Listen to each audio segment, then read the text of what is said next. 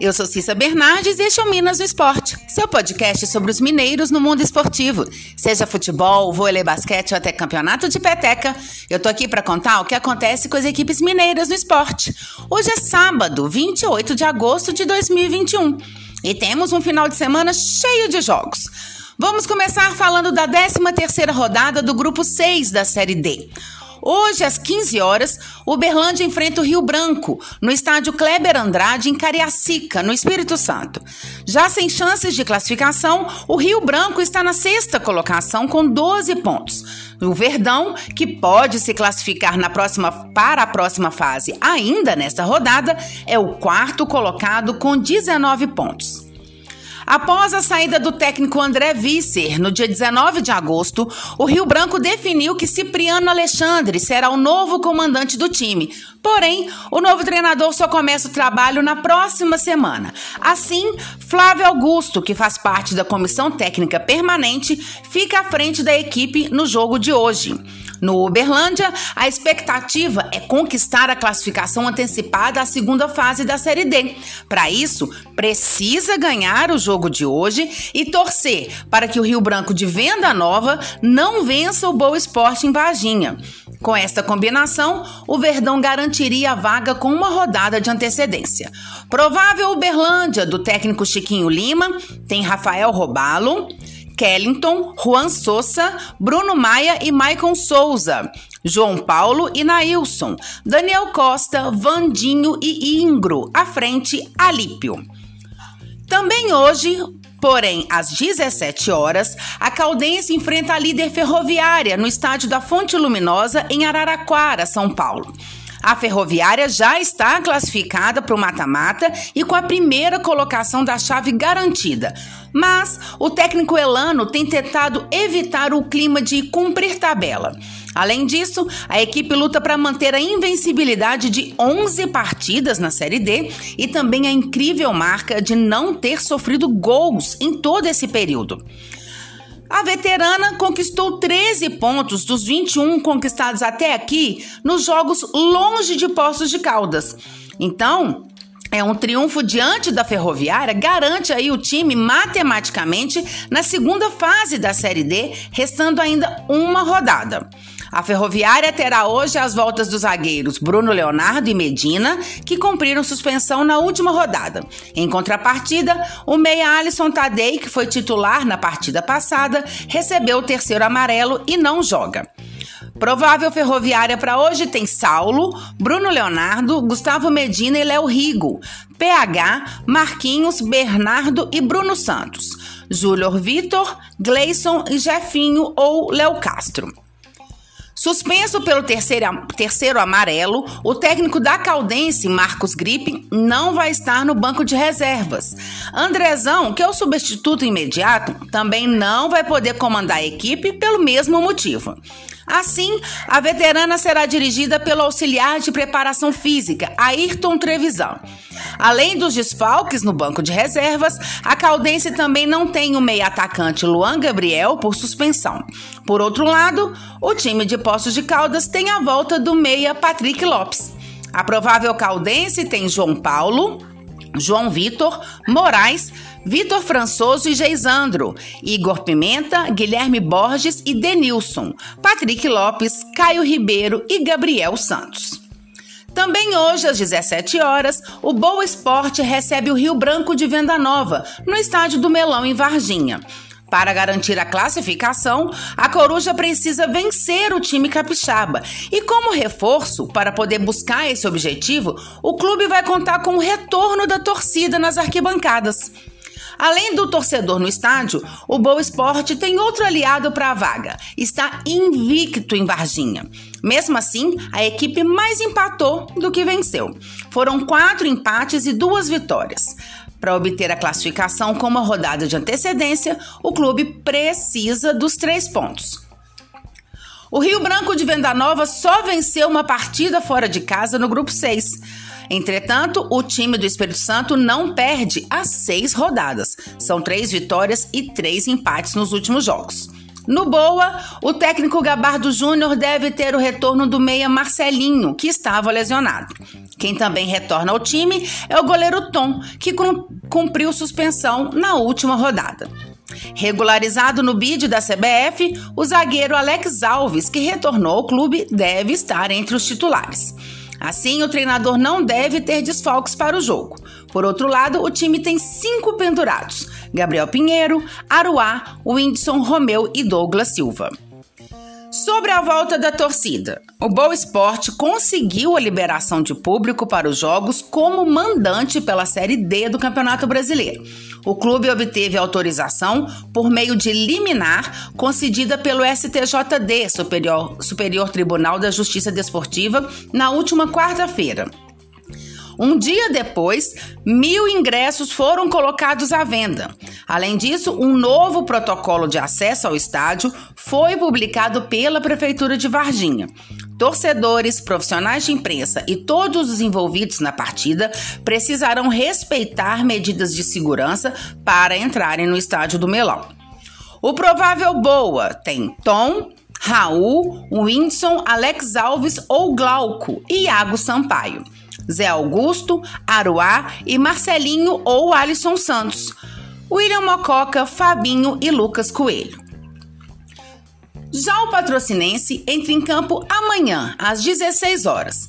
O time recebe o Águia Negra no estádio Pedro Alves do Nascimento, em patrocínio. As duas equipes já estão desclassificadas da competição. Nenhum deles tem chance de avançar de fase na Série D. O Águia Negra é o penúltimo colocado, com seis pontos, e o Patrocinense é o Lanterna, com quatro. Pela 14ª rodada da Série C, o Tombense recebe o Manaus hoje, às 17 horas, no Almeidão, em Tombos. O Carcará está na quarta colocação do Grupo A, com 19 pontos. O time vem de empate com o Ferroviário em 0 a 0 no Ceará. Já o Manaus é o líder com 21 pontos e venceu o Altos por 2 a 0 em casa na última partida, na última rodada. Há três partidas invicto, o Tombense vê o jogo diante do líder como uma oportunidade de ultrapassá-lo e ganhar ainda mais confiança na reta final da competição. O técnico Rafael Guanães terá um retorno importante no setor de meio-campo. Suspenso contra o Ferroviário, Eduardo Neto está disponível para a partida de hoje. O provável tombense tem Felipe Garcia, David, Moisés, Roger Carvalho e Manuel, Eduardo Neto, Gustavo e Jean Lucas, William, Everton Galdino e Rubens. Após quatro jogos com a mesma escalação inicial, o técnico Evaristo Pisa será forçado a mudar o time titular do Manaus devido a, a desfalques por suspensões. O zagueiro Luiz Fernando, lateral esquerdo Dudu Mandai e o meia Anderson Paraíba levaram o terceiro amarelo na vitória sobre o Altos. Quem aparece como favoritos para as vagas são o zagueiro Thiago Spice, o lateral direito Igor e quem deve atuar improvisado além do meia Marcinho. O provável Manaus tem Gleibson, Edivan, Marcelo Augusto, Thiago Spice e Igor, Guilherme Amorim, Gilson Alves, Gabriel Davis e Marcelinho, Rafael Lucas e Denilson. Pela 21 primeira rodada da Série B, o Cruzeiro entra em campo amanhã. A equipe celeste enfrenta o CRB às 16 horas em Maceió. Vanderlei Luxemburgo não vai poder repetir a escalação do Cruzeiro para essa partida.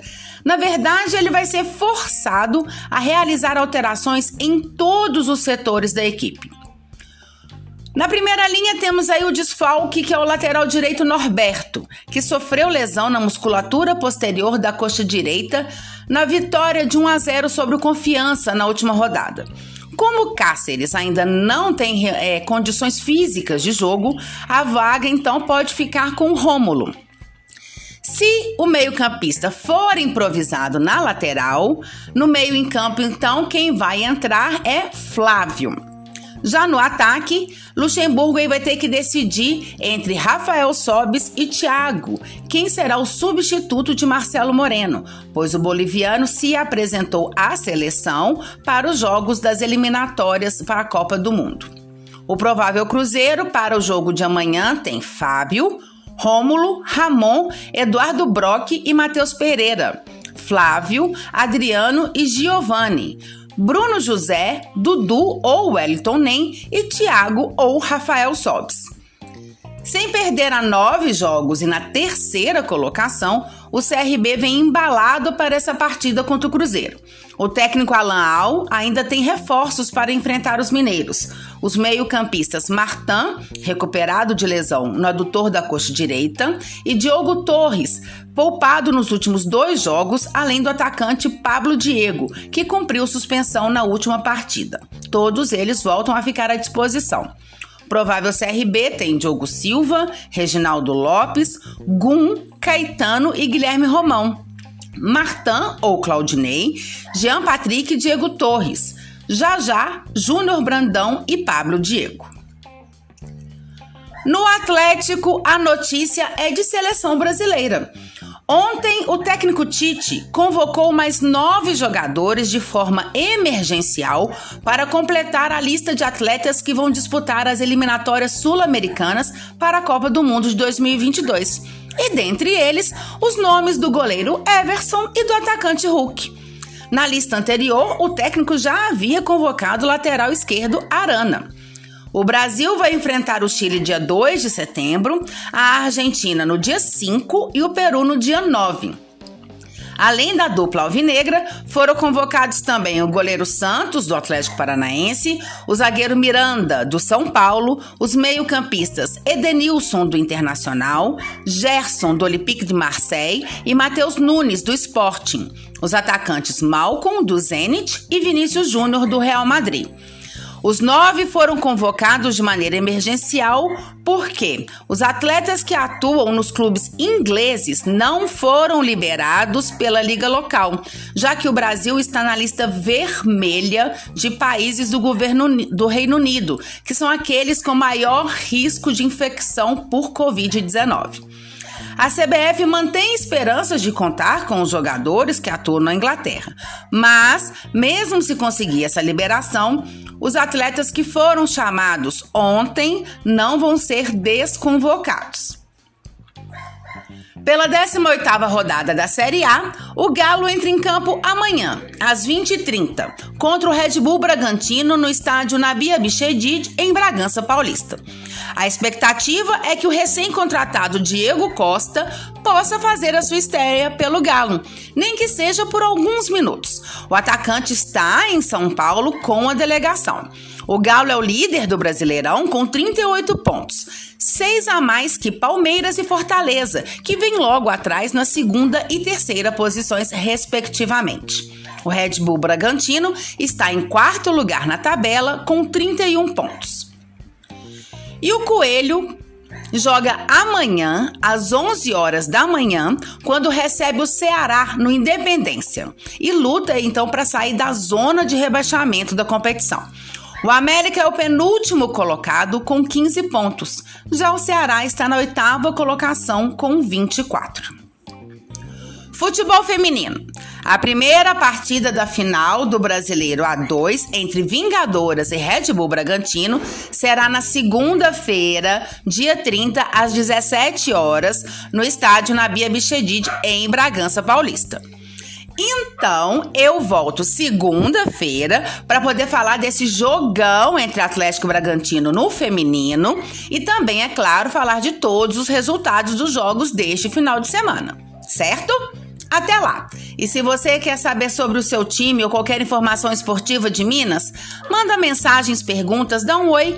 Meu Twitter é arroba Bernardes e meu e-mail é cissabernardes.gmail.com.